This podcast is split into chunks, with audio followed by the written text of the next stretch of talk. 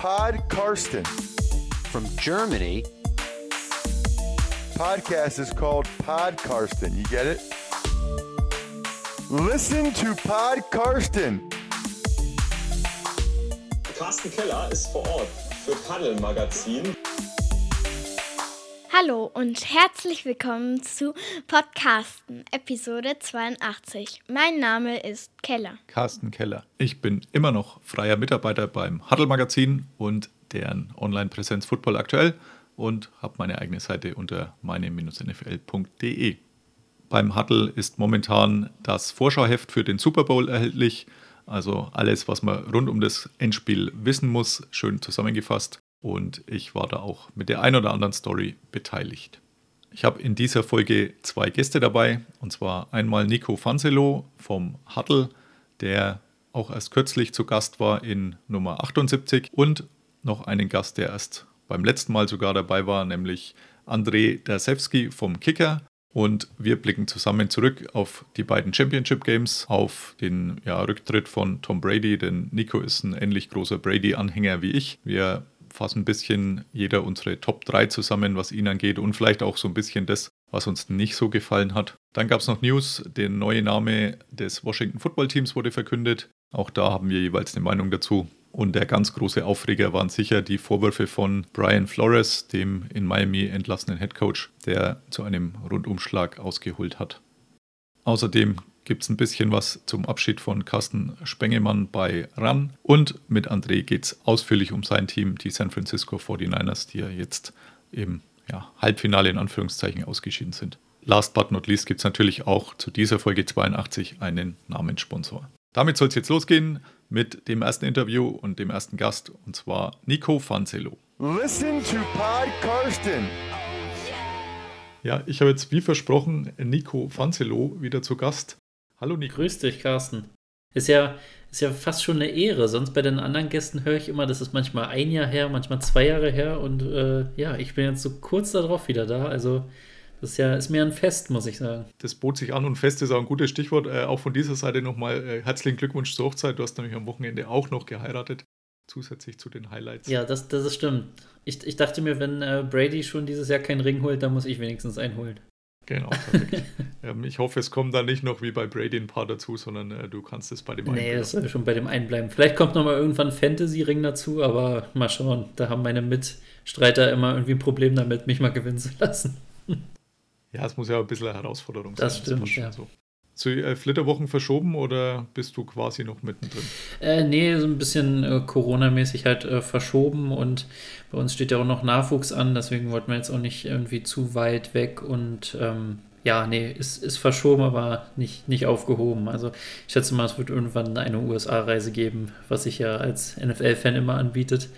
Ähm, ja, aber es gibt halt äh, bessere Zeiten, als jetzt gerade zu verreisen.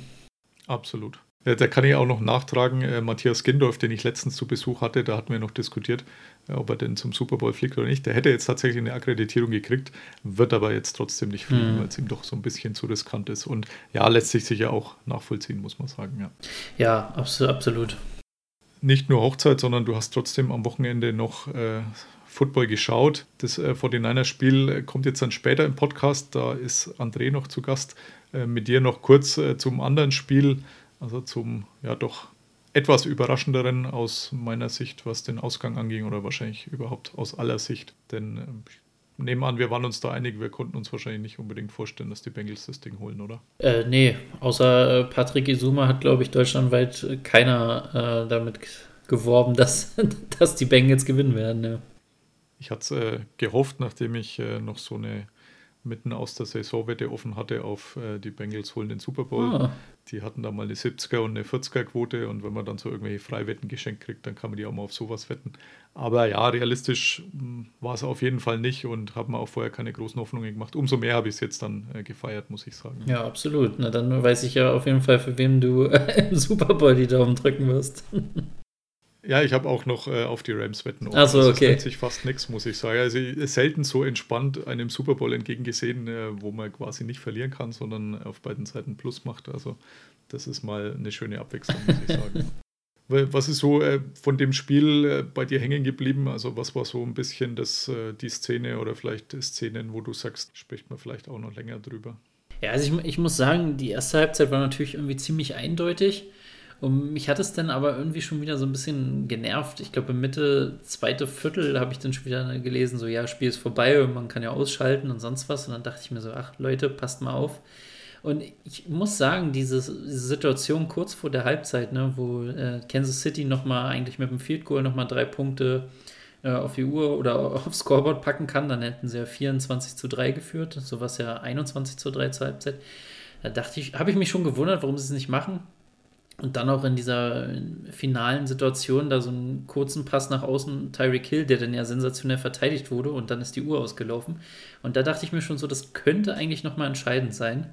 Ähm, ja, und war es ja auch am Ende. Dass natürlich Kansas City in der zweiten Halbzeit so wirklich gar nicht punktet, hätte ich dann auch nicht gedacht. Ähm, ja, aber also man, man, man, wurde wieder mal eines Besseren belehrt, dass man halt einfach im Football nicht irgendwie zur Halbzeit oder so ausmachen kann. Ne? Das kann sich immer so schnell drehen. Und ähm, ja, was mir auch noch wirklich im Kopf geblieben ist, äh, wenn wir an den letztjährigen Super Bowl uns erinnern, dann äh, habe ich ja so von Mahomes eigentlich nur Bilder im Kopf, wie er irgendwie von den Verteidigern wegrennt. Und das ist mir jetzt in dem Spiel bei Burrow aufgefallen, wie der sich da teilweise nochmal losgerissen hat, noch einen Schritt.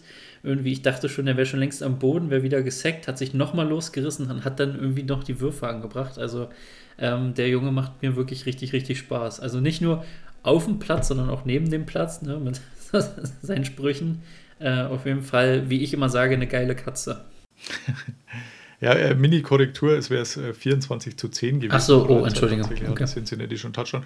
Weil äh, mir ging es aber genauso wie dir. Also die Szene, ich habe mir auch gedacht, warum nicht das Field Goal, so zwei Scores äh, zur Halbzeit vorne oder also zwei Touchdowns zur Halbzeit vorne und dann ja auch Ballbesitz zu Beginn der zweiten Halbzeit das Ding ist durch. Ich habe mir auch so gedacht, naja gut, auch, auch jetzt mit 21-10, jetzt im Nachhinein hat man gehört, äh, Andy Reid hatte das wohl anders geplant. Patrick Mahomes äh, wollte diesen Spielzug noch so durchführen mhm. mit äh, Tyreek Hill. Ja, gut, wenn es klappt, dann fragt natürlich keiner mehr und dann gewinnen die Bengals das Spiel auch nicht. Ja. Aber sowas, womöglich wirklich dieser Breaking Point, also so, so habe ich es auch wahrgenommen und gedacht, ja gut, also das könnte jetzt einen Schub geben, wenn, wenn Kansas City nach der Halbzeit punktet, dann ist es auch wurscht, weil dann passiert auch nichts mehr. Aber wenn man die jetzt dann halten kann und dann so langsam habe ich dann Hoffnung geschöpft, was äh, das Ganze anging. Ja, ja so ging es mir auch. Was glaubst du äh, von der NFL-Ligaleitung? Freuen die sich über diese Endspielpaarung? Ja, ich doch, doch, ich glaube schon so, ne? Weil man will ja gerade auch immer mit dem Draft äh, das so ein bisschen verkaufen, dass man mit, mit so einem ersten Pick äh, binnen äh, ein, zwei Jahren oder drei, vier Jahren irgendwie so, so eine komplette Franchise-History ändern kann. Und dann ist es natürlich super, wenn der Nummer 1 Pick von vor zwei Jahren jetzt im Super Bowl steht. Ne? Das ist ja genau diese, ja, wie sagt man immer im US-Sport, Cinderella-Story, die man so haben will. Ähm, von daher glaube ich schon. Ich sag mal, äh, Kansas City hatte man jetzt zweimal im, im Super Bowl. Und von daher neues, junges Blut. Wir werden auf jeden Fall einen neuen äh, Champion haben, was, was die, die Quarterbacks angeht. Ähm, ja, also ich glaube, da war man sehr, sehr, sehr zufrieden. Ja, also ich bin mir nicht ganz sicher, ob man die Bengals da haben wollte. Kansas City hätte man natürlich auch ganz gut ver verkaufen oder vermarkten können. Das kann man jetzt sehen, wie man mhm. will. Auch beim dritten Mal wahrscheinlich, weil man Holmes doch stark aufspielt. Aber wie du sagst, also gerade im Hinblick auf Hoffnung für andere Franchises, wie jetzt die Jacksonville Jaguars oder so, die halt seit Jahren nichts haben, wenn man dann doch mal mit, mit dem, einem der ersten Picks dann so jemand landet, dann dann ist tatsächlich nicht ausgeschlossen, dass man es auch mal in Super Bowl schafft. Ja, also als Jacksonville-Fan würde ich jetzt schon mal äh, Tickets buchen für nächstes Jahr in Arizona. Das, äh, ja, hätte man schon ein paar Mal gefühlt, aber nie wurde es was. Aber kommen wir vielleicht später noch dazu, zu genau diesem Team. Äh, was mir tatsächlich gut gefallen hat, ist, dass äh, gefühlt die Schiedsrichter jetzt da keinen so einen Einfluss hatten. Also man hat nicht das Gefühl, dass da irgendeine, ja, manchmal hat man schon das Gefühl, dass die zwar nicht parteiisch sind, aber ja, die Linie der NFL da schon irgendwo weiterverfolgt wird, wenn man so ein bisschen Verschwörungstheoretiker mhm. ist. Ich finde, in diesen beiden Spielen konnte man da jetzt nichts irgendwie feststellen, wo man sagt, nee, da wäre jetzt irgendeine Mannschaft bevorteilt worden, aus welchen Gründen auch immer, sondern das fand ich diesmal ganz in Ordnung. Ja, aber würdest du sagen, Kansas City hat einfach in der Halbzeit schon mit dem Spiel abgeschlossen oder war überrascht oder die Bengals waren einfach stärker. Also ich, es ist immer Wahnsinn, wie man so zwei verschiedene Teams sehen kann. Ne? Die erste Halbzeit irgendwie unbesiegbar und in der zweiten Halbzeit war das ja also unter, unter Mauer, würde ich mal sagen. Also vielleicht haben es äh, die Chiefs tatsächlich so ein bisschen auf die leichte Schulter genommen, weil sie haben es ja sonst auch immer mal geschafft, dass man da schnell zwei, drei Touchdowns macht und jetzt war man ja eh schon deutlich vorne, dass man schon mit der Einstellung vielleicht reingegangen ist, naja gut, also selbst wenn jetzt da Cincinnati nochmal Punkte, dann, dann drehen wir halt nochmal kurz auf, aber das, dass da mal überhaupt nichts mehr läuft, das äh, konnte man sich so eigentlich überhaupt nicht mehr vorstellen. Mhm. Aber gut, so haben wir jetzt ganz neue Endspielpaarungen, die einen seit 88 nicht mehr dabei, Cincinnati bei den Rams ist noch nicht ganz so lange her, 2019 im, im Februar, mir nur zu gut bewusst ist. Und ja, muss sagen, ich finde, also ich sowieso, nachdem ich ja auf beide Seiten äh, gewettet hatte irgendwann, also für mich war es jetzt eh das äh, Traumfinale äh, der letzten Wochen. Also es hätte gar nicht besser laufen können, aber auch sonst muss ich sagen, finde ich es tatsächlich auch mal erfrischend, dass eben jemand anders drin steht. Ja, absolut. Jetzt gab es natürlich außer den zwei Spielen äh, kurz danach dann auch noch die Aufregung, um den Rücktritt von Tom Brady, ja. den wir beide sehr, sehr schätzen. Ja. ja ähm, hat äh, so ein bisschen Licht, finde ich, dann auch weggenommen, so im Nachhinein von den beiden Spielen, sondern es ist dann eigentlich relativ viel darüber diskutiert worden, was an sich jetzt nicht schlimm ist. Das ist sicher was, was man diskutieren kann. Wir haben jetzt im Vorfeld gesagt, wir machen mal jeder so unsere Top 3 Momente, was seine Karriere angeht und äh, vielleicht auch mal einen, wo man sagen, äh, das war jetzt nicht so ganz, wie wir uns das vorgestellt hatten oder war so vielleicht ein bisschen enttäuschend. Und äh, das wollen wir jetzt dann abwechselnd durchgehen. Also für die Nicht-Brady-Fans, äh, da soll es auch ein oder zwei draußen geben, könnte es anstrengend werden. Aber dafür gibt es ja auch Kapitelmarken. Aber ich bin sehr gespannt, inwieweit wir uns da überschneiden. Ich glaube gar nicht so viel, denn es gab einfach so viele gute Momente, was ihn angeht, wenn man ihn denn mag. Wie gesagt, immer mit dieser Einschränkung. Und äh, dann würde ich sagen, starten wir doch mal was jetzt bei deinen Top 3 Momenten so auf Platz 3 ist. Wobei ich, ich muss noch sagen, was mir aber aufgefallen ist, ich habe echt viele Kommentare auf Twitter gelesen, da stand, konnte Brady nie leiden, aber habe trotzdem Respekt äh, vor der Karriere. Also das habe ich jetzt ein paar Mal gelesen. Fand ich dann immer schön. Ich konnte zwar immer noch nicht nachvollziehen, wie man ihn nicht leiden kann, aber ich fand es wenigstens ja. gut, dass die Anerkennung dann da ist, weil äh, das fehlt ja dann trotzdem bei manchen Leuten, aber das äh, war doch schön zu lesen absolut, ja. Ähm, ja, meine Top 3, ähm, mein dritter Platz, noch gar nicht so lange her, das ist halt äh, der Super Bowl 55 mit den äh, Tampa Bay Buccaneers, weil ich einfach sagen muss, dieses, dieses ganze Drumherum, ja, irgendwie den Verein wechseln nach 20 Jahren bei den Patriots, dann in dieser ganzen Corona-Zeit eigentlich keine Preseason-Games, nicht wirklich einspielen und dann ähm, so eine Saison da hinzulegen mit Höhen und Tiefen am Ende den Super Bowl im eigenen Stadion ähm, und was es eigentlich für mich äh, zum Highlight macht, ist eigentlich die Super Bowl Feier, weil ich glaube, ich werde nie einen, den äh, guten Tipsy Tom vergessen, ähm, wie er in seinem ähm, orangenen Shirt da bei dieser Boat Parade da war und dann einfach mal die Super Bowl Trophäe übers Wasser geworfen hat zu, ich glaube, Cameron Braid war es. Ähm, mhm. Ja, das, äh, also, das werde ich wirklich nie vergessen. Deswegen ist das so das jüngste Highlight, was ich im Kopf habe und äh, hier meine Nummer drei wo er ja auch so ein bisschen äh, in Anführungszeichen General Manager war. Also Absolut, also, ja. Wenn man anschaut, wer letztendlich im Finale stand an Mitspielern, äh, Antonio Brown, von dem kann man halten, was man will. Ich mag ihn nicht, aber nichtsdestotrotz, äh, die Leistung war sehr wichtig. Äh, selbst ein Leonard Fournette, der bei den Jaguars nie die Erwartungen erfüllt ja. hat, kam dann auch deswegen Gronkowski aus dem Rentenstand geholt. Also so die ganzen Leistungsträger waren wegen ihm da und das hat er wohl auch mit eingefädelt, was man immer so lesen konnte.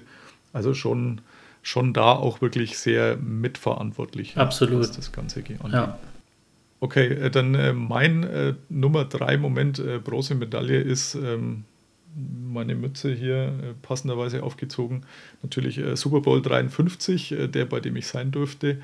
Und ähm, da ist mir erstmal so richtig bewusst geworden, also sonst, wenn man immer über so Stars redet und die haben es ja so schwer, wenn dann so ein bisschen gejammert wird, ähm, dann ne, tut man es ab und sagt, naja, dafür verdient er viele Millionen, das kann ja nicht so schwierig mhm. sein.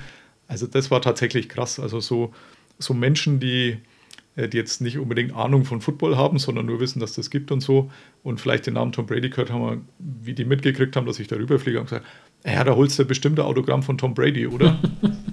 habe ich mal ein bisschen gelächelt. Und ich war aber dann trotzdem also absolut geplättet, wenn man diesen, egal ob es jetzt dieser Media Day war, wo ja sowieso, weiß ich nicht, ich glaube 3000 Pseudo-Journalisten und auch richtige Journalisten akkreditiert waren, äh, oder dann auch äh, diese täglichen Pressekonferenzen, die es da bei den Teams gibt. Ähm, ich habe vorhin mal meine Bilder durchgeschaut. Tatsächlich habe ich dann so ein Bild, also eins vom Media Day, da war es mir aber klar, dass es Gedränge gibt. Also da sieht man ihn tatsächlich nicht drauf, sondern da, ich bin jetzt nicht der Kleinste mit 1,83 oder so. Äh, ich konnte ihn auf seinem Podest nicht sehen, weil halt zwischen mir und dem Podest ungefähr 400 Medienvertreter standen mhm. mit Kameras und allem.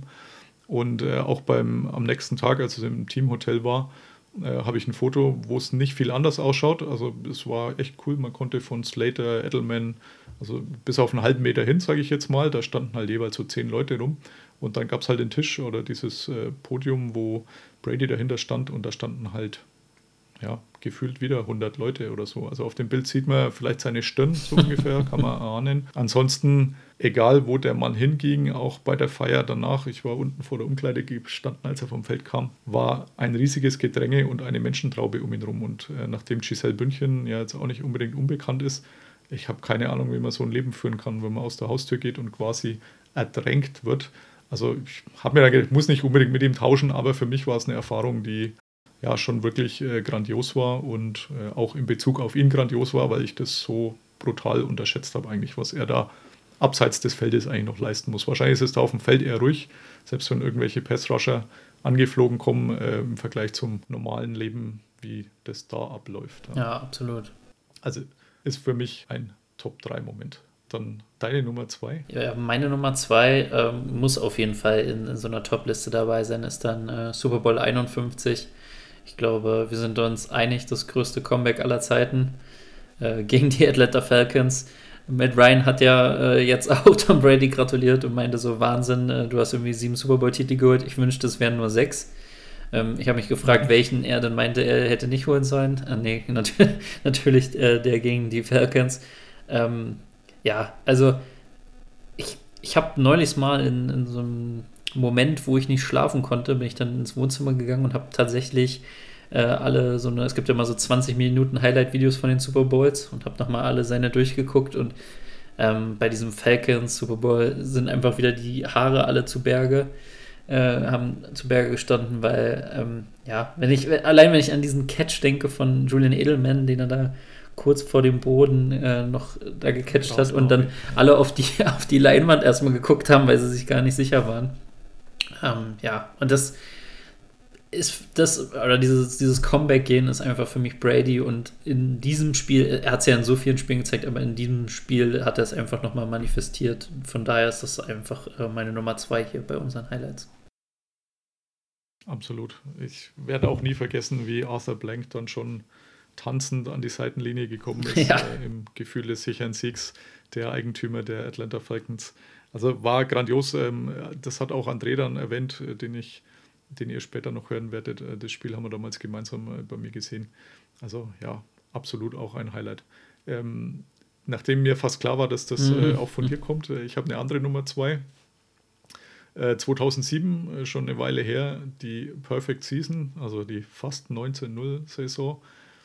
Ich war tatsächlich das erste Mal dann auch beim Spielen mit Brady im Stadion in Miami damals war im Oktober, hm, irgendwann Woche 7, glaube ich, war es, oder 8, 7 war es. Ähm, sau heiß gewesen, das Stadion noch nicht so überdacht, wie es jetzt der Fall ist.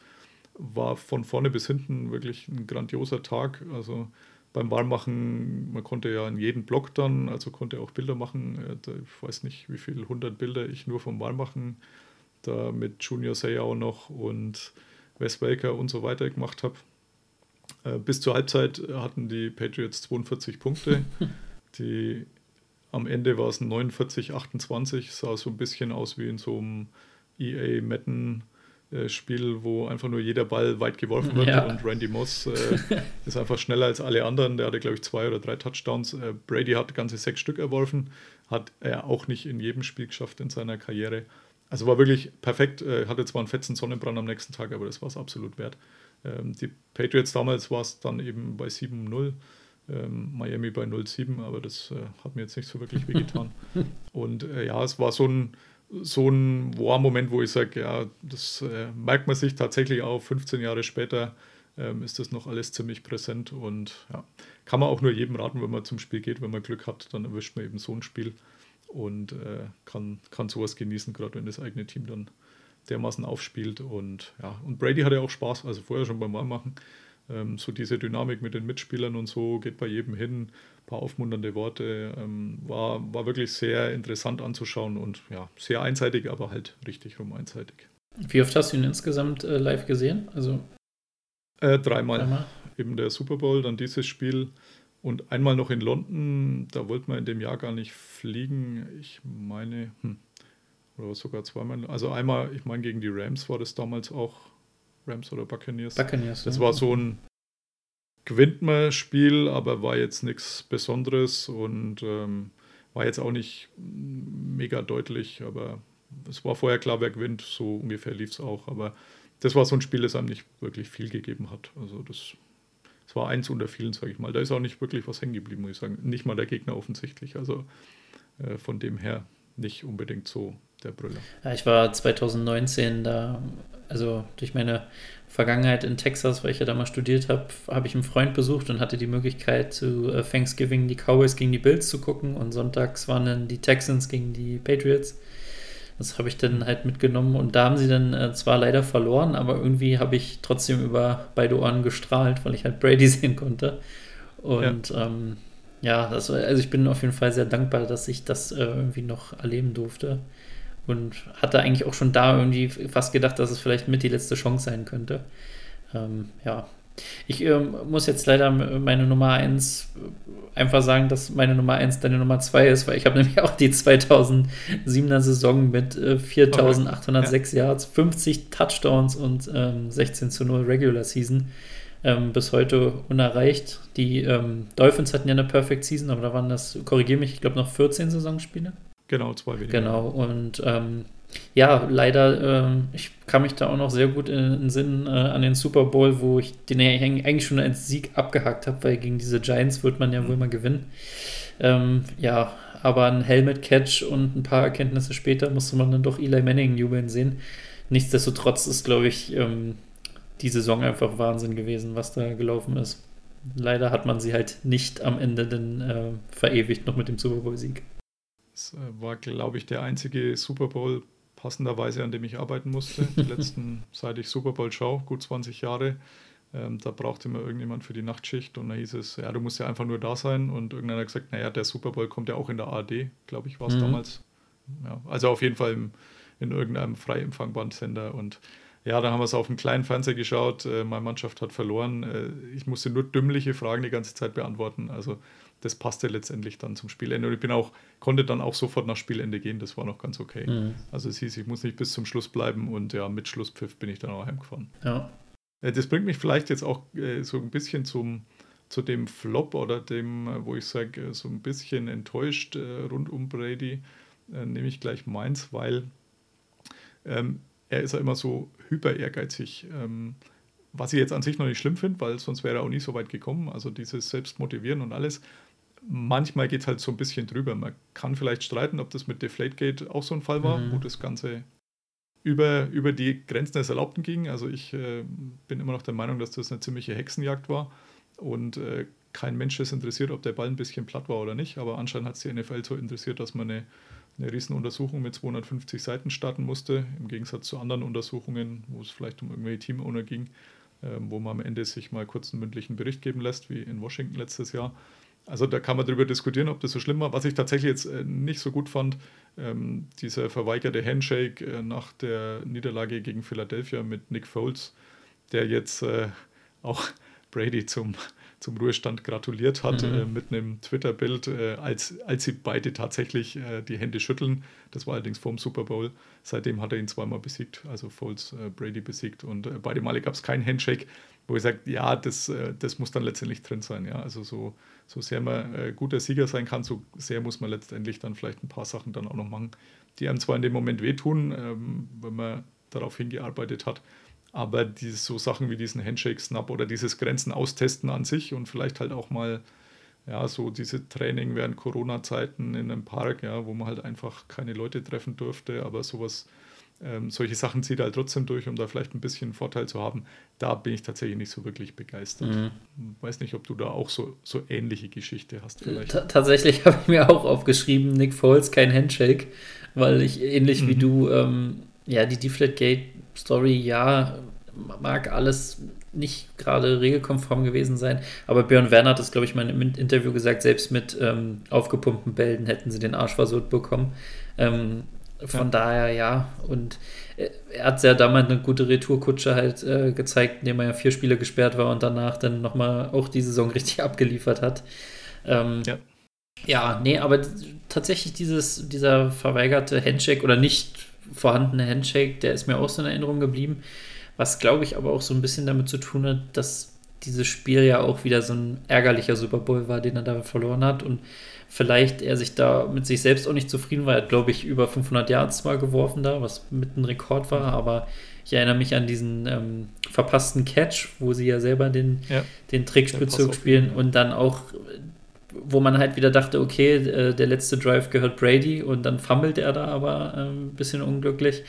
Ähm, ich glaube, das hat ihn dann so sehr frustriert, dass er dann halt nicht diesem Backup-Quarterback äh, die, die Hand schütteln wollte oder was auch immer sein Grund dann war. Aber das ist mir auf jeden Fall auch so als wirklich negative Sache in Erinnerung geblieben. Ja, jetzt, äh, ich habe ja jetzt noch eine Nummer 1 äh, im Gegensatz zu dir. Ja.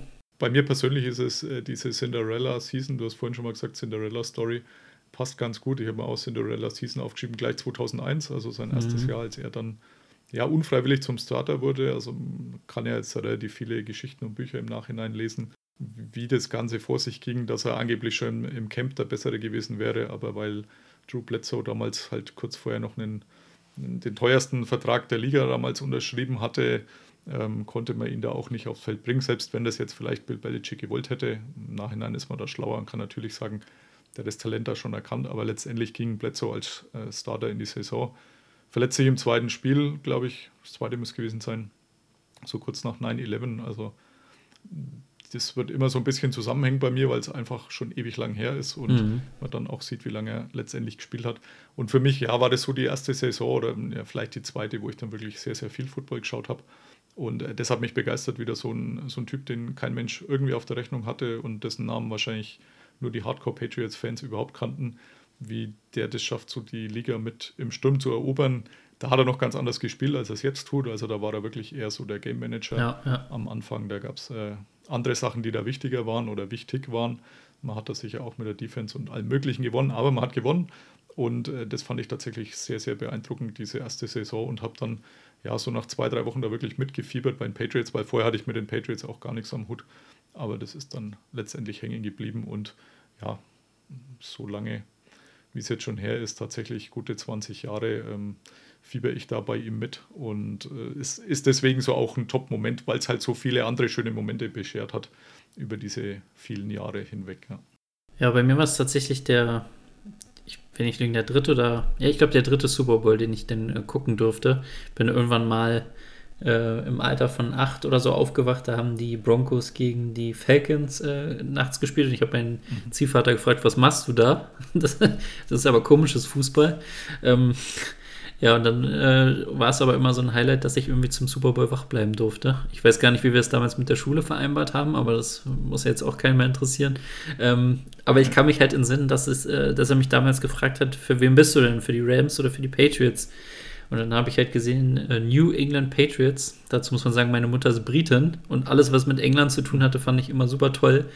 Also war natürlich für mich klar, ich bin jetzt für New England. Und ja, dann halt dieser junge Tom Brady, der nicht wirklich eigentlich eine Chance eingeräumt wurde, weil die Rams waren ja zu dem Zeitpunkt eigentlich eine Macht. Mm, ja, und das ist dann irgendwie so hängen geblieben, ne? Ein Glück. ja, absolut äh, ich kann auch nachvollziehen, wenn es äh, Fans äh, anderer Franchises nicht ganz so wie uns beiden ging. Also wenn man da eher so ein Problem mit ihm hatte. Aber ja, die können jetzt zumindest aufatmen oder feiern und ja, wir so ein bisschen trauern. Aber ich habe es äh, zu André, das kommt dann später auch noch. Also letztendlich, es wurde jetzt dann auch irgendwann Zeit und ähm, ich denke, er tritt trotzdem nochmal nach einer guten Saison ab. Ich, ich weiß nicht, ob du meinen äh, Twitter-Post gesehen hast, aber ich sage dir, er kommt nochmal irgendwann wieder.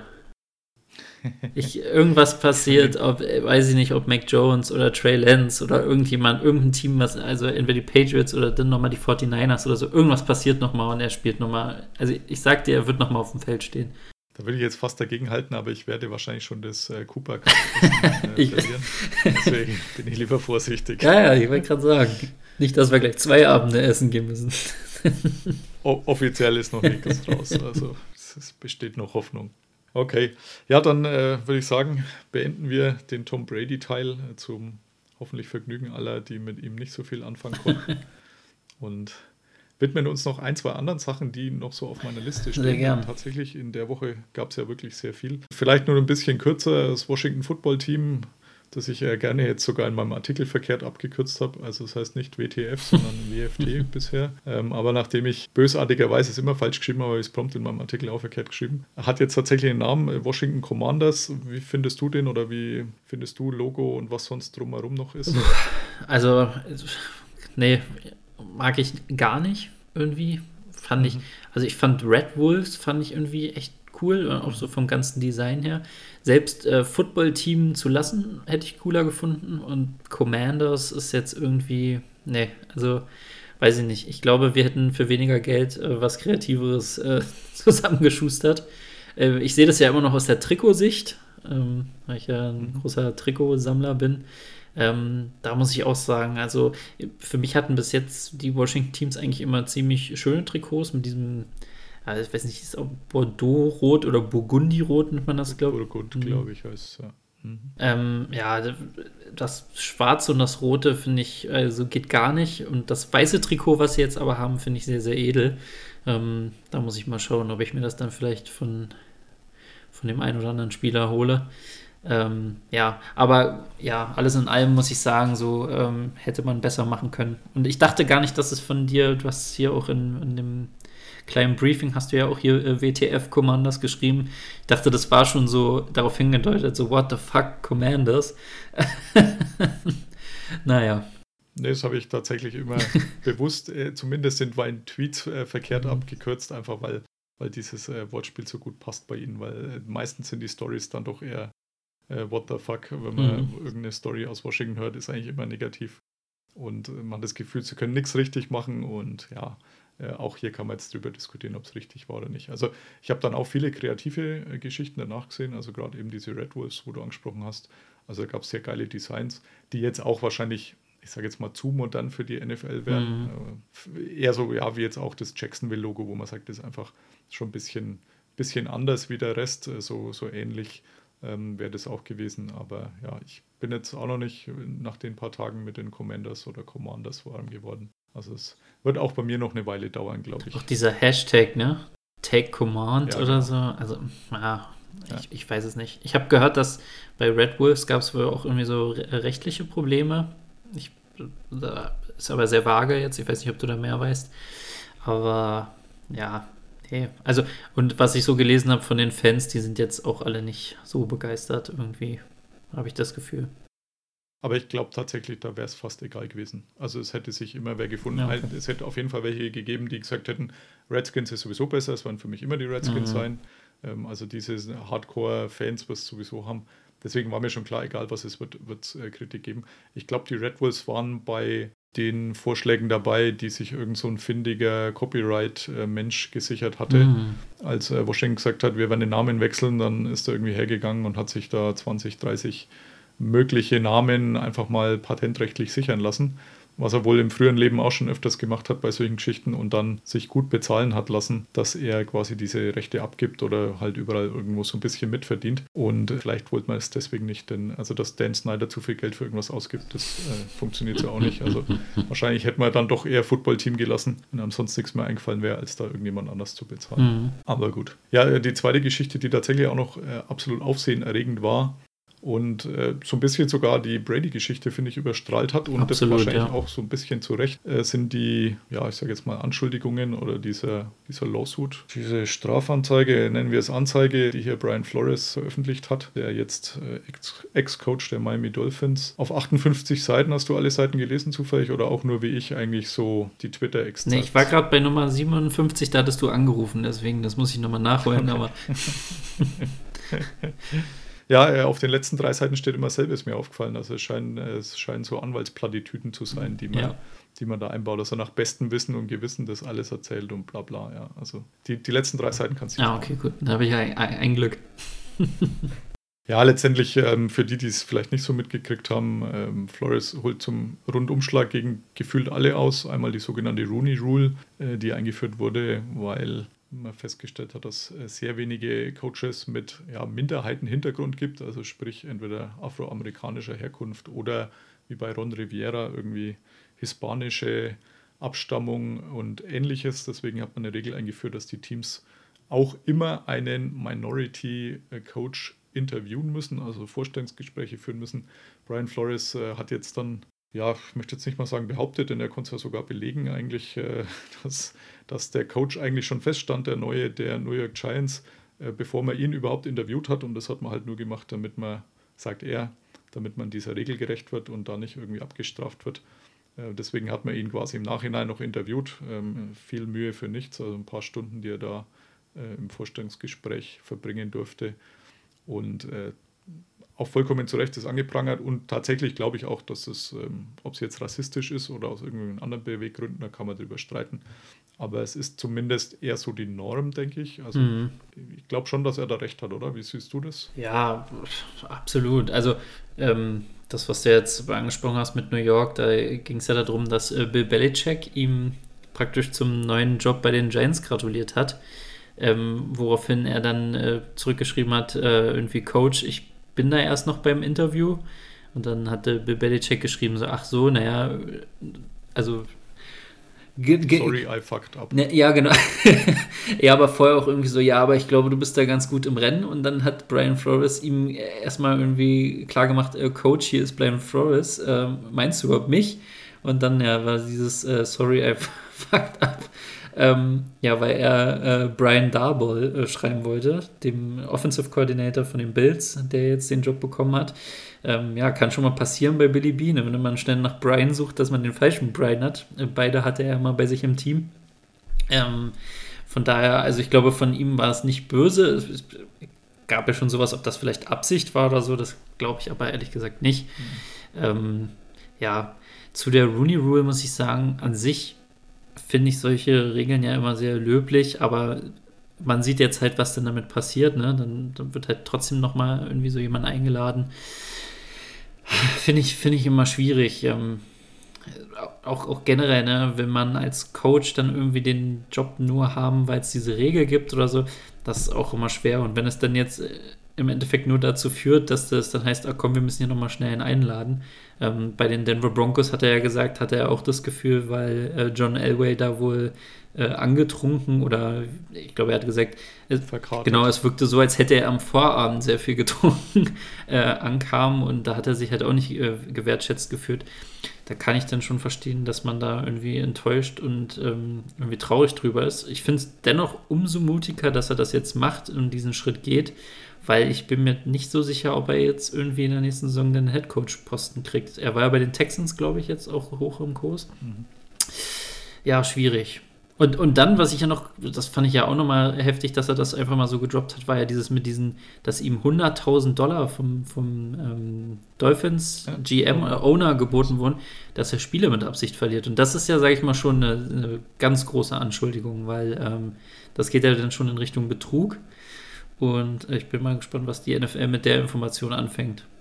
Ja, zuerst äh, haben sie ja mal dementiert. Mhm. Also äh, Peter King hat es auch sehr schön geschrieben. Also zwei Stunden nach den Anschuldigungen hat die NFL ein Statement veröffentlicht. Nicht wie sonst immer mit, äh, wie das die Teams immer machen. Also ich glaube, da gibt so es so einen Baustein, den man einfach nur noch auf Senden drücken muss, den alle Teams haben, wo drin steht, wir wissen von den Anschuldigungen, äh, wir werden dem Ganzen nachgehen und im Moment haben wir kein weiteres Statement, sondern man hat sich aus dem Fenster gelehnt und gesagt, ja, diese ganzen Anschuldigungen, Klammer auf, 58 Seiten, Klammer zu, äh, die sind ja alle ohne jegliche äh, Substanz.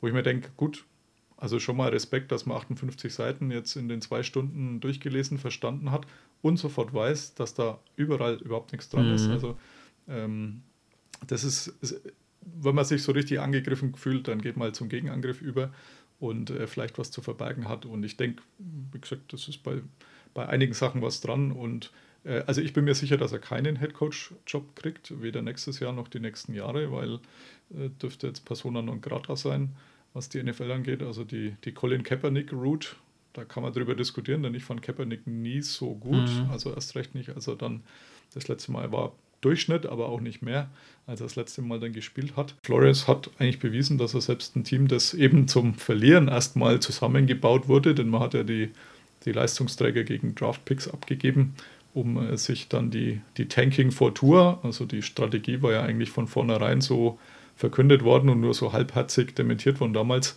Und da passt jetzt das mit den 100.000 pro Niederlage auch noch rein ähm, diese, diese Strategie, dass man die schon irgendwo gefahren hat. Also haben meiner Meinung nach auch die Eagles in diesem Jahr, nur dass sie dann halt deutlich erfolgreicher waren, als man das vorher vorhersehen konnte.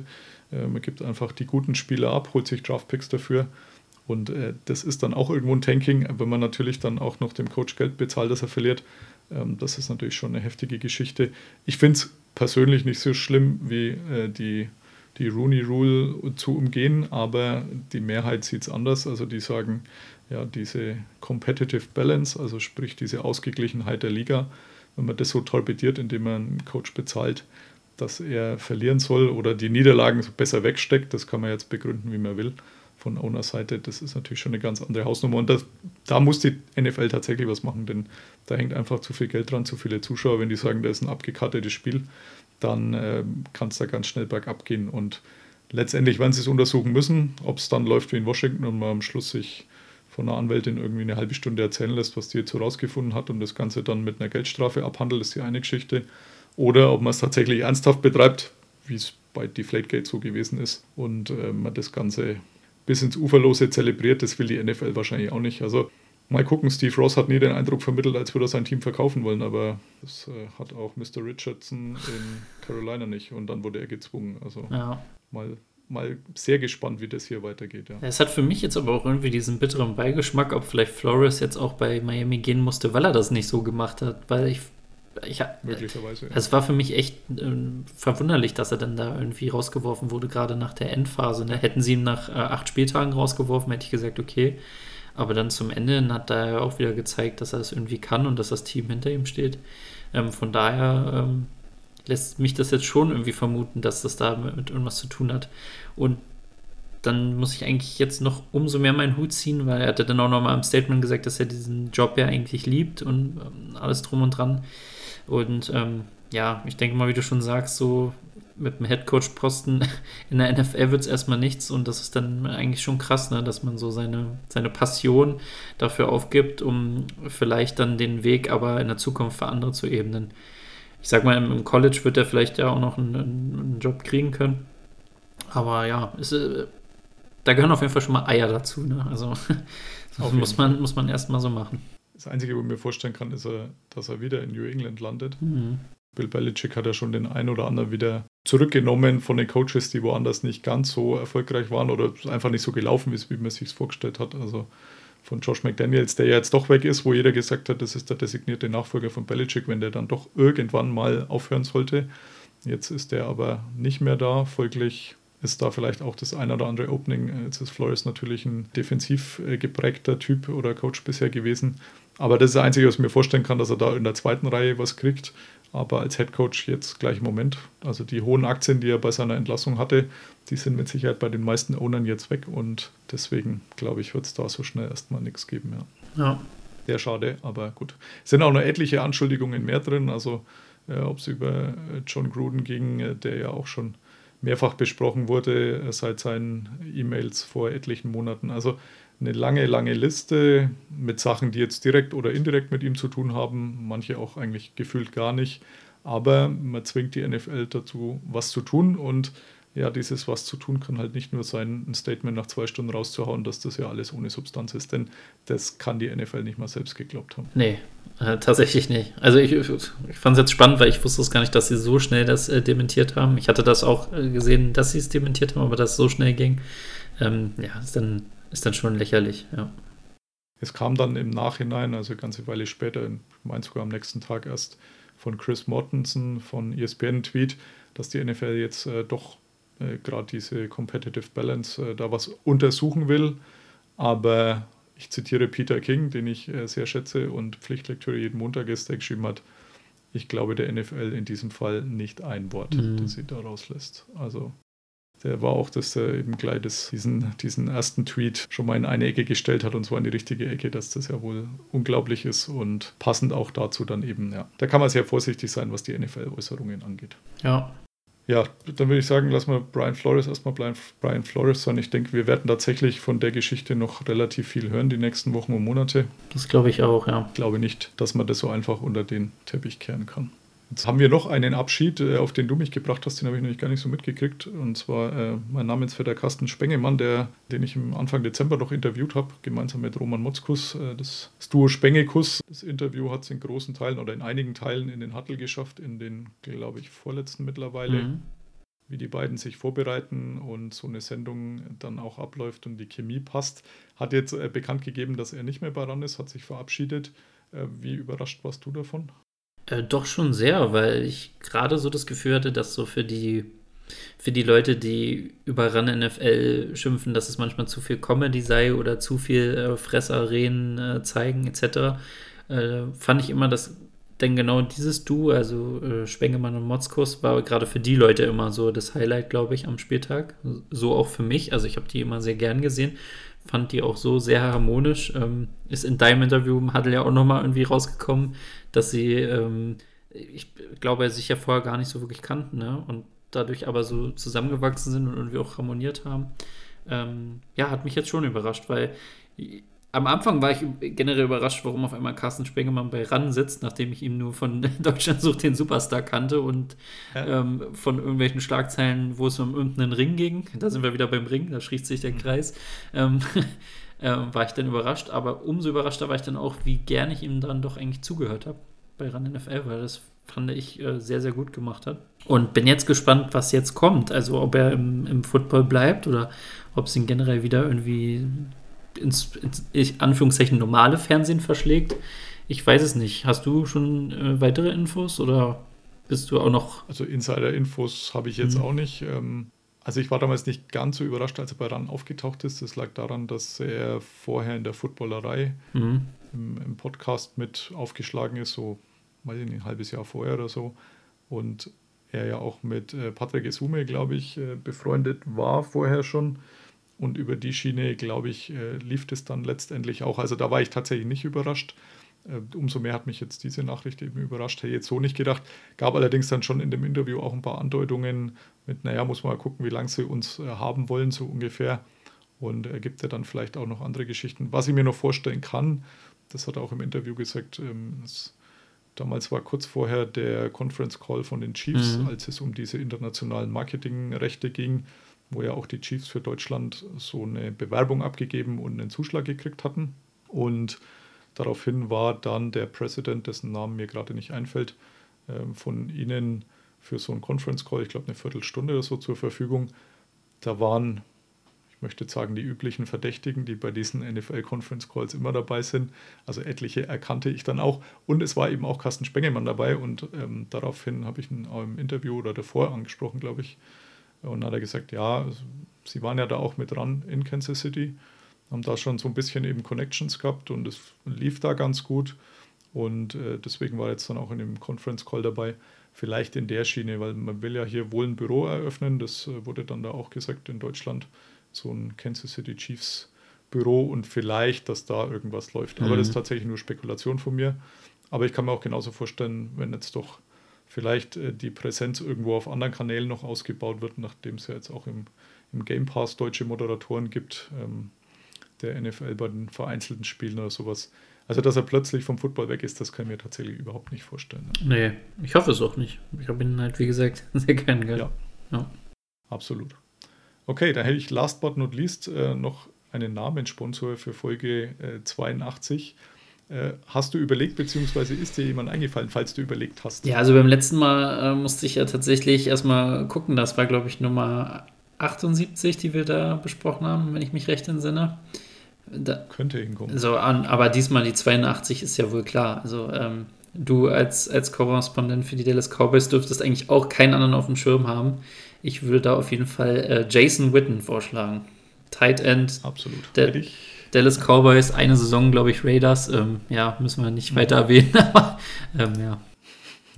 Eine Saison ESPN Monday Night, müssen wir auch nicht weiter erwähnen. ja. Ja, das äh, ging mir genauso. Also ich äh, schaue immer bei Pro Football Reference, äh, kann man sich schön Spieler nach Nummern sortiert auch anzeigen lassen. Also welche oder welche Nummer trug ein bestimmte Spieler. Und äh, wenn man die 82 eingibt, äh, dann haben die, die haben ja auch so ein Value-Ranking. Da wäre er tatsächlich nur auf Platz 2. Das hat mich etwas irritiert. Mhm. Äh, Jimmy Smith, ein Wide Receiver, der ganz kurz bei den Cowboys war, irgendwann in den 90ern und ab da dann durchgehend bei den Jacksonville Jaguars war, ähm, bis 2005 oder so. Da musste ich lange überlegen, denke ich, denn ist, ist natürlich auch so ein Allerweltsname, also der Schmitz Jimmy. Aber komme ich tatsächlich dann so vage daran erinnern, dass da wohl irgendeinen Wide Receiver gab, ähm, der, der so ein bisschen besser war. Aber wieso der jetzt besser wie Jason Witten sein sollte, ist mir nicht erklärlich, denn den fand ich tatsächlich immer gut. Also der, der ist so der personifizierte Cowboy in meinen Augen. Also war auch mein erster Cowboys-Touchdown, den ich gesehen habe. Also im Spiel damals gegen die Okay. Bills und Doug Prescott. Ich Ja. glaube, an der 5 oder 6 Yard linie kurzer Pass auf seinen Tight End Witten und äh, die Halle hat getobt und dann am Ende haben die Bills gewonnen.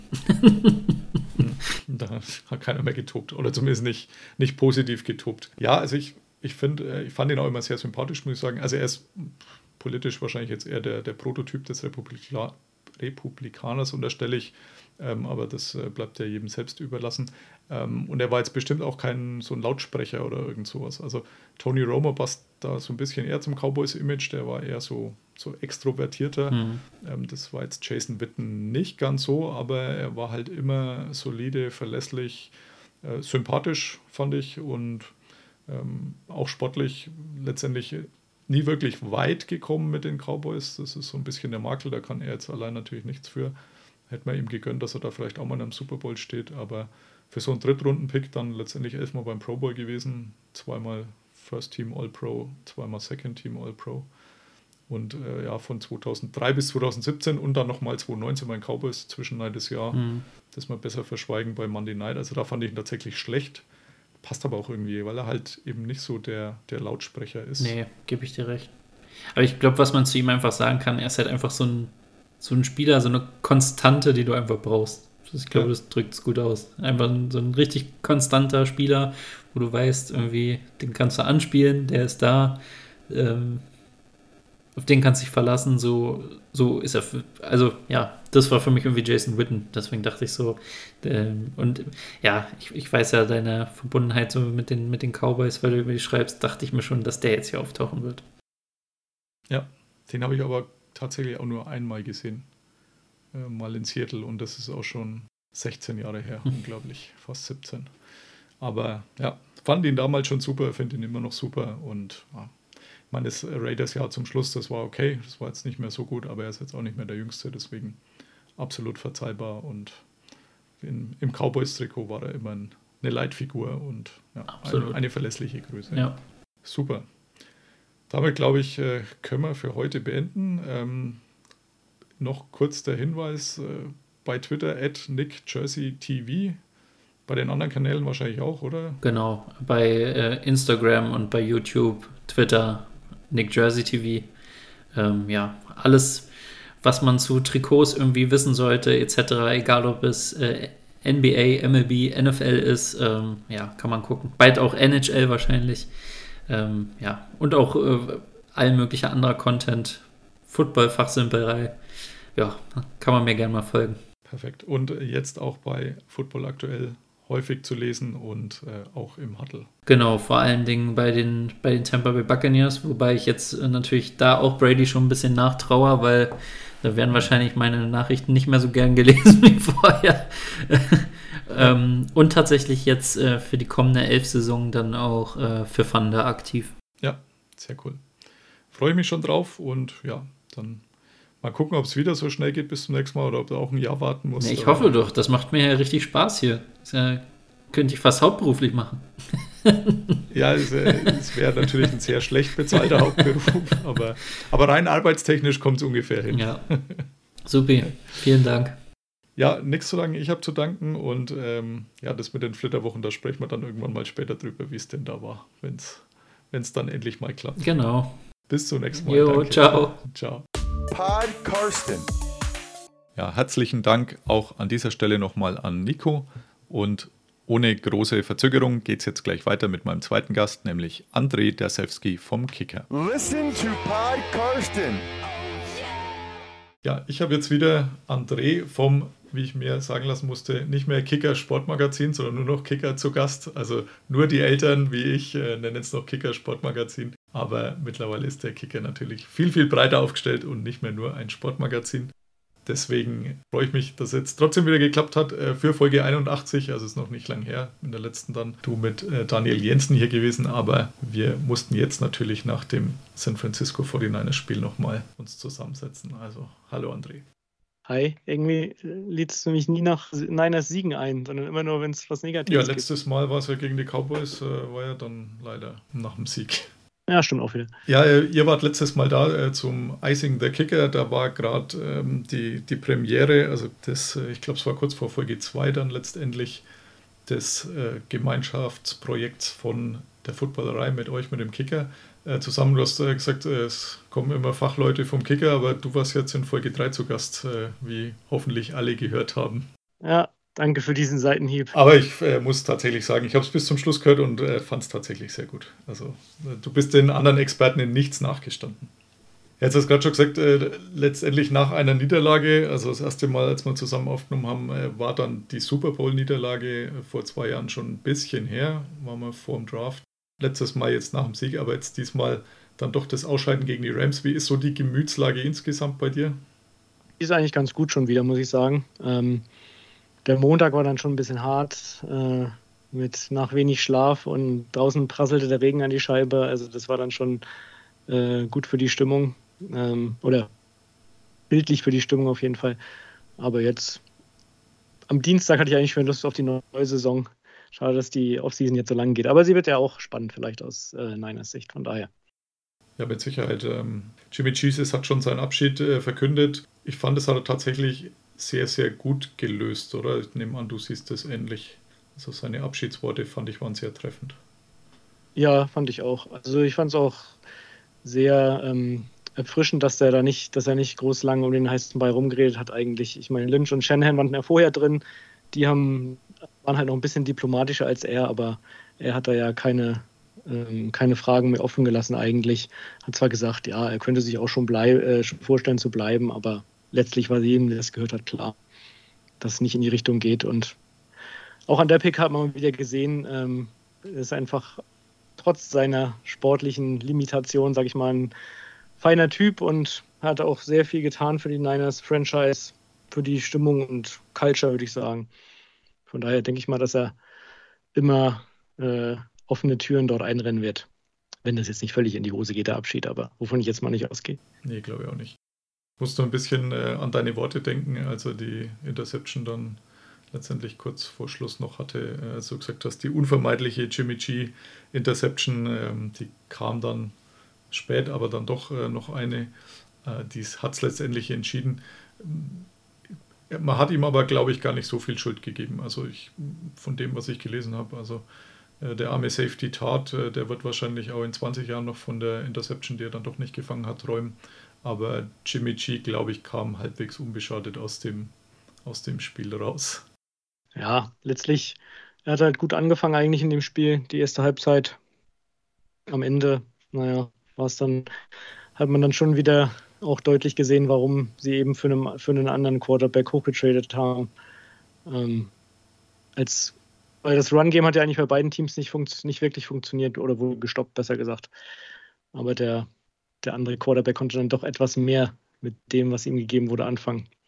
Aber nur an ihm lag sicher nicht. Genauso wenig wie es nicht an der, nur, nicht nur an der ähm, fallen gelassenen Interception lag. Aber das war natürlich schon so ein Momentum-Swing irgendwie. Ähm, davor mit diesem Fourth and Two, was, wo dann gepuntet wurde und dann lässt er die Interception fallen. Danach dann direkt die, das Personal Foul gegen Jimmy Ward ähm, gegen OBJ an der Seitenlinie. Dann waren sie gleich mal 44 Yards weiter unten und dann, ja, ist es halt so gekommen. Da war das Momentum dann irgendwie weg. Die, der Pass Rush der Rams war dann auch relativ unmenschlich am Ende, muss man sagen. Und dann hat da mal das gefehlt, dass in den, in den Spielen davor dann doch immer ein bisschen auf der einen Seite war. Und letztlich muss man schon sagen, hat dann an dem Tag auch einfach das bessere Team gewonnen. Auch wenn es trotzdem möglich gewesen wäre, wahrscheinlich. Denn wenn, wenn Tat den fängt, dann ist das Momentum halt schon irgendwie wieder komplett anders. Und dann hatten die Rams ja keine Timeouts mehr. Äh, dank der vielen roten Flaggen, die Sean McVay geworfen hat. Und das hätte man dann schon etwas anders ausnutzen können. Ja, war teilweise tatsächlich ein bisschen schwer zum Zuschauen. Also mag auch an der Uhrzeit gelegen haben, bei mir zumindest, äh, nachdem ich den ganzen Tag schon auf den Beinen war und das andere Spiel vorher. Also ich glaube aber tatsächlich, dass ich beim ersten Spiel öfter eingenickt bin als bei dem.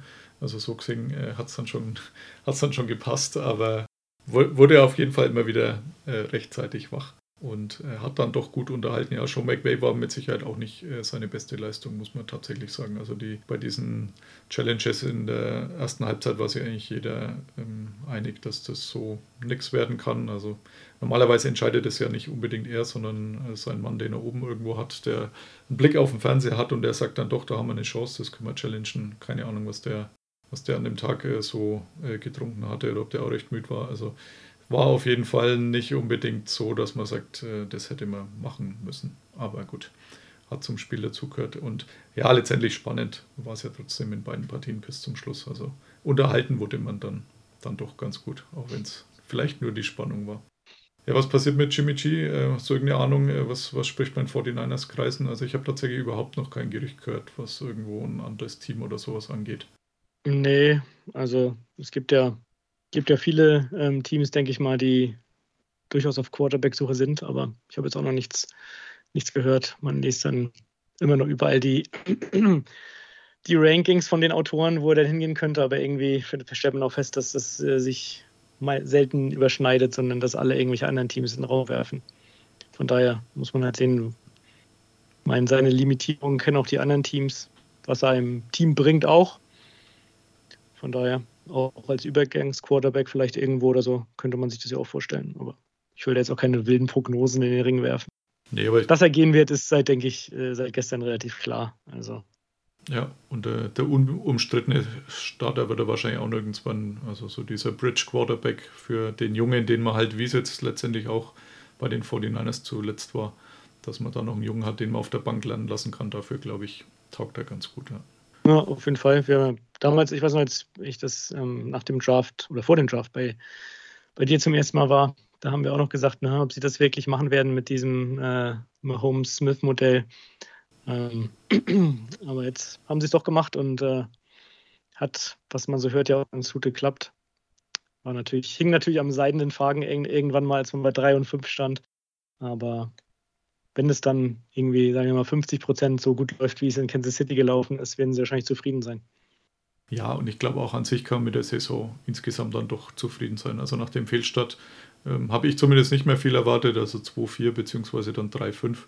Ähm, war ja eigentlich, können wir nicht vorstellen, dass da nochmal was Richtung Playoffs geht, aber ab da lief es ja dann doch relativ gut und äh, die ein oder andere Serie gehabt. Also denke insgesamt schaut schaut die Offseason oder der, der Outlook für nächste Saison gar nicht so schlecht aus. Ja.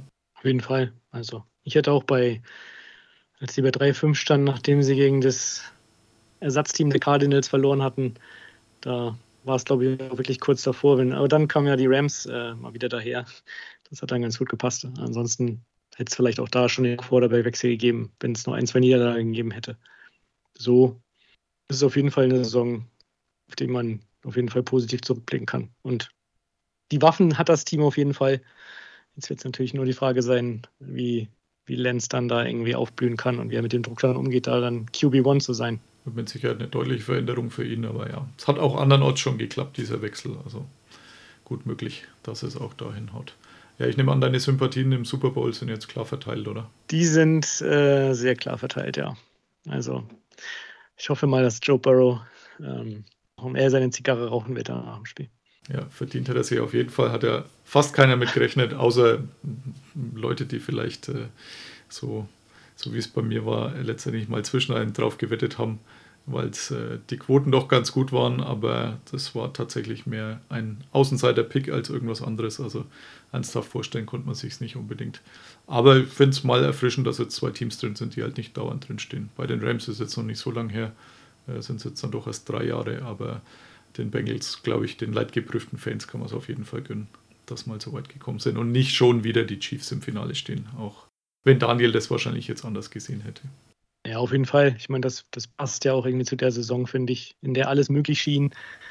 Und oft hat man ja irgendwie so es gehabt, äh, dass es schon immer ein paar ähm, kuriose Ergebnisse gab, aber am Ende waren dann doch immer wieder die gleichen Teams, die in den, in den Championship Games standen.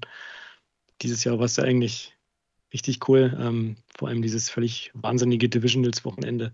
Das wird man ja wahrscheinlich in, in, in Jahren drüber reden. Ähm, von daher hoffen wir, dass jetzt ein cooler Super Bowl wird. Ähm, weiß nicht, von den Matchups her sind die Rams da wahrscheinlich schon Favorit, aber Burrow hat ja gezeigt, was er auch gegen die Chiefs machen konnte. Von daher. Ja. Wird hoffentlich spannend einfach. Ist ja auch bloß knapp Favorit. Also zumindest mein Buch machen, glaube ich, vier Punkte ist momentan oder war diese Eröffnungsline. Also relativ nah beieinander. Ich glaube, das kann man als fast ausgeglichen bezeichnen. Vor allem nachdem die Rams ja offiziell, inoffiziell zu Hause spielen. Auch offiziell ist die AFC Heimteam, aber die Rams dürfen ihre Umkleide behalten. Also zählt es quasi als Heimteam. Inoffiziell haben sie ja jetzt auch wieder zu Hause gespielt. Ja. Genau. Ja, ich war auch gespannt auf die Bilder vorher und äh, es war sehr, sehr viel rot. Also es war mit der erste Blick äh, bei der Nationalhymne im Hintergrund doch, doch ganz gut gesehen, dass es nicht, nicht nur 10% äh, 49ers-Fans waren, sondern der Anteil deutlich höher war. Ja. Also wobei man auch schon sagen muss, dass es dann doch etwas lauter schon war von, von den Rams-Seiten, als es jetzt in Week 18 war. Genau. Aber da ging es jetzt halt auch um mehr. Aber ich denke mal, es war ausgeglichen. Als dann das Momentum am Ende kippte, da war es natürlich auch im Rams-Haus. Der Stadionsprecher hat auch alles dazu getan, dass äh, DJ-mäßig die Massen äh, angeheizt hat. Also ich weiß nicht, was er in seinem früheren Leben gemacht hat, aber er war sehr, sehr laut auf jeden Fall. Konnte man gut hören in der Übertragung. Ja. Okay, jetzt habe ich noch äh, zwei kurze Sachen äh, andernorts äh, auf meinem Zettel stehen. Zum einen heute die Washington Commanders als neuer Name des Washington Football Teams verkündet worden. Wie findest du den Namen und ähm, ja, was hältst du von den, von den bisschen Trikots und Logos, was man bisher so veröffentlicht hat? Ja, ich denke mal, Trikots und Logos, das, das passt schon irgendwie. Das sieht jetzt von, hätte man so erwartet wahrscheinlich, denke ich mal. Also zumindest die Trikots. Ähm, der Name ist sicherlich noch ein bisschen gewöhnungsbedürftig, ähm, aber wird man sich wahrscheinlich auch recht schnell dran gewöhnen, denke ich mal. Und hätte, hätte schlimmer kommen können, aber na gut. Von der Franchise erwartet man jetzt eh nicht so viel, zumindest nicht. Von daher ja, passt, das schon, passt das schon so in die Erwartung rein, würde ich sagen. Oder das siehst du ja, glaube ich, genauso, wenn ich ja. das richtig äh, im Kopf habe. Team 32 von 32 in meiner Beliebtheitsskala und äh, ist es dann doch noch ein ziemlicher Abstand auf Platz 31. Also gibt es noch viel zu tun und da reicht ein neuer Name vermutlich nicht unbedingt. Ich finde tatsächlich gar nicht so schlecht. Also er kam ja in dieser, also gefühlt gab es ja so alle paar Wochen immer mal Spekulationen, was es denn wird oder werden könnte. Da kam auch irgendwann mal der, die, die Commanders vor. Ähm, ja, kann man lassen. Das Logo begeistert mich jetzt nicht so, das neue. Schaut irgendwie aus wie so ein Fußballverein hierzulande, der irgendwo in der Bezirksliga kickt. Da hätte man sich womöglich ein bisschen mehr von äh, versprochen. Also höher wie wir jemals gekickt haben natürlich, aber das äh, haut mir jetzt nicht so vom Hocker, aber die, die Trikots und auch die Helme, das äh, hat so ein bisschen modernen Touch. Also da, da kann man sich mit Sicherheit dran gewöhnen. Und ja, ich habe schon gesagt, für die USFL, äh, für die neu startende Liga im Frühjahr wäre es perfekt eigentlich das Ganze. Aber sie sind leider weiterhin in der NFL unterwegs. Was heißt leider? Jetzt muss ich aufpassen, weil ich schreibe doch ab und zu mal einen Artikel über sie. Aber ja, es, es wird nie mein Lieblingsteam werden. Das äh, bleibt auch mit dem neuen Namen so. Last but not least, ähm, Tom Brady ist am Wochenende noch gegangen, von uns gegangen, jetzt fast gesagt, nach kurzem Hin und Her Abschied äh, von Adam Schefter verkündet worden und meistens ist es doch so, dass das so eintrifft, wie es Adam Schefter sagt, dann wurde das noch so halbschadig dementiert. Ich habe da noch einen Podcast mit äh, Brady selber gehört, der gesagt hat, nee, wenn die Zeit gekommen ist, dann wird er das schon irgendwann verkünden, wenn es so sein sollte, aber er geht hier noch durch diesen Prozess. Das hat er noch einen ganzen Tag gedauert und jetzt hat er es dann doch, also hat dann doch bekannt gegeben, dass er zurücktritt. Also diese, diese Timeline, die muss mir irgendwann mal jemand erklären, wie die so zustande kommen konnte. Aber ich, ich bin davon ausgegangen, dass er wenigstens bis nach dem Super Bowl wartet, aber äh, offensichtlich war es dann doch etwas dringender, das Ganze äh, rauszublasen. Ja, ich nehme an, du bist nicht ganz so traurig wie ich, dass er jetzt geht, oder? Traurig ist vielleicht das falsche Wort. Ähm, ich denke mal, äh, egal was man von ihm, von ihm hält oder gehalten hat, ähm, sind sich ja wohl alle einig, dass, dass der, der Größte überhaupt abtritt. die ganze, das ganze Hin und Her jetzt fand ich auch ein bisschen merkwürdig mit dem äh, der Prozess, der Trust the Process, ein Tag. Naja.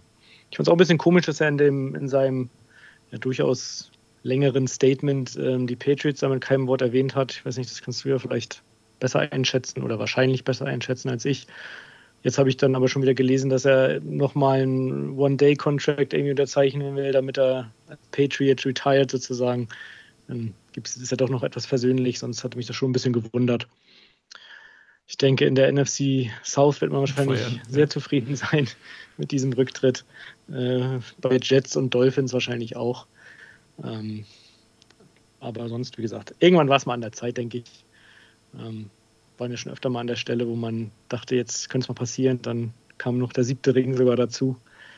Den sechsten habe ich damals mit dir zusammengeschaut und musste danach irgendwie eine Woche Tom Brady als mein Profilfoto als verlorenen Wetteinsatz äh, zur Schau stellen. Von daher Riesenrespekt, würde ich sagen. Aber es war jetzt auch mal an der Zeit. Ich habe das sehr lustig, sein, muss ich nochmal dran denken, weil ich den ähm, Super Bowl 2002, da habe ich ähm, gerade in, war ich gerade in England das Jahr und habe das in, in, so einer, in England gab, war ja immer die Bars um elf schon zu und da hat uns irgendeiner hat, kannte einen, der einen kannte, der uns in irgendeine Bar bringen konnte und dann habe ich, hab ich dieses Spiel mit meinem amerikanischen und französischen Kommilitonen äh, mit einem Haufen Mexikanern geschaut, äh, in irgendeiner Bar, die vorne abgeschlossen war und wir sind hintenrum reingegangen und da hat dann Tom Brady seinen ersten Super Bowl gewonnen. Das, das wird auf jeden Fall immer, werde ich auf jeden Fall immer mit ihm verbinden. Und das ist schon mal eine gute, äh, gute Erinnerung, sage ich mal. Von daher. Genau. Mach's so gut, Tom. sehe ich es auch. Also irgendwann war es sicherlich Zeit und äh, die passt jetzt auch die Zeit, denke ich. Es wäre jetzt auch in Tampa Bay sehr schwierig geworden mit den ganzen äh, Verträgen und Salary Cap und ähnlichem. Also ich glaube jetzt nicht, dass die nächste Saison sportlich erfolgreicher hätte werden können wie jetzt die aktuelle und da hat man sie jetzt nicht so schlecht aus der Affäre gezogen. Also so geht er noch mit einer ganz guten Saison. Nicht auf dem Höhepunkt, der wäre wahrscheinlich letztes Jahr gewesen, aber fand es trotzdem ganz gut, dass er weitergemacht hat. Aber jetzt denke ich auch, es ist gut. Man hat äh, genug junge Stars, die jetzt da nachrücken, die wahrscheinlich trotzdem nie so weit kommen werden wie er, aber das wird die Zeit zeigen. Von, von dem her blutet mir ein bisschen das Herz, äh, was das angeht, äh, dass man ihn jetzt nicht mehr jeden Sonntag äh, anschauen darf, aber das wird, denke ich, relativ schnell in den Hintergrund drängen. Und ja, auch, es geht auch ohne Peyton Manning weiter. Ähm, mal gucken, was Brady dann danach macht. Also hat er seine Werbeverträge alle noch so ein bisschen ausgebaut und von dem her wird man ihn sicher noch das ein oder andere Mal irgendwo sehen, nur nicht mehr auf dem Platz halt, aber das ist auch okay so. Seine Frau verdient ja auch ganz gut, glaube ich. Genau, und nachdem er das äh, unser biblisches Alter hat, also deins glaube ich, äh, bei mir ist er ein Jahr jünger, aber ja, von dem her wird es tatsächlich Zeit. Kann ich nachvollziehen. Ich weiß nicht, wovon du redest. ja, er schaut auch noch bedeutend jünger aus zu allem Überfluss, aber gut. Well, yeah, that's what makes him special. I mean, that's what makes Tom Brady Tom Brady. It makes Randy Moss Randy Moss. It made Lawrence Taylor Lawrence Taylor. Ja, dich können wir lesen, zumindest bei Twitter. Kicker AD, André Dasewski. Ansonsten, ja, hören auch noch ab und zu. Also du kannst noch quer promoten, wenn du magst, deinen soeben vollendeten äh, Podcast-Auftritt noch. Gerade eben habe ich äh, mit dem Kollegen vom Niners Huddle aufgezeichnet. Das könnt ihr auch ab Donnerstag hören.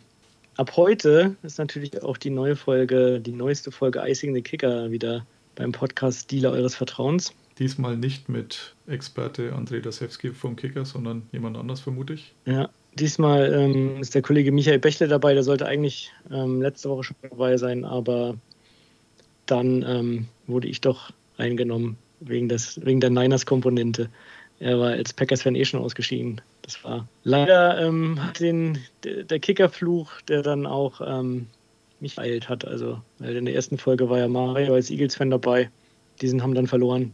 Wenig überraschend. Ja. In der zweiten Folge war Grille dabei, Packers-Fan, die haben auch verloren. Wie zu erwarten war. und ja, dann müssen wir jetzt halt irgendwo noch einen Rams-Fan auftreiben, aber. Wird schwierig. So viele gibt es ja. ja. So viele gibt es ja nicht, leider. Und dann auch noch im Kicker. Aber wir, sch wir schaffen das schon, wir schaffen das schon. Nee, aber gerne hört euch gerne all diese Podcasts an. Äh, macht auf jeden Fall Spaß, immer dabei zu sein, auch bei dir natürlich. Und wie gesagt, die Offseason wird leider lang. Du kannst dich ja schon auf den Draft freuen. Genau. Und das nächste Mal auch gern nach einem Sieg. Ja, Wie gesagt, letztes Mal war es ja eigentlich nach dem Sieg, genau. stimmt ja gar nicht so ganz. Also. Daniel hat ja auch noch gesagt, für ihn ist das Packers gegen Niners ähm, das klarste Duell. Kam dann, ging dann anders aus, als er es prophezeit hat. Von daher spricht auch für die gute Saison. Hoffen wir, dass es nächste Saison wieder, wieder so zugehen wird.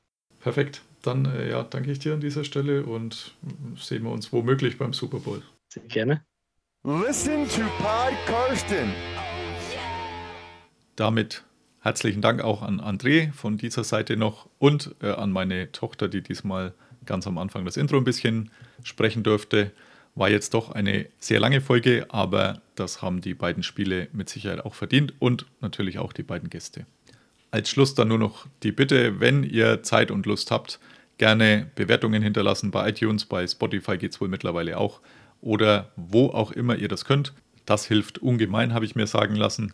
Und nochmal die kurze Erinnerung: Es gibt das Huddle Super Bowl Preview Magazin jetzt im Handel, kommt dann auch noch deutlich rechtzeitig vor dem großen Endspiel. Damit danke fürs Dabeibleiben, viel Spaß beim Super Bowl und bis zum nächsten Mal. Bye bye. Listen to Pod Karsten. Pod Karsten. Thank you, That's what I'm Karsten. gonna go with. Carsten Keller ist vor Ort für Paddel Magazin. Karsten, you're a great dude. Danke and alles gut.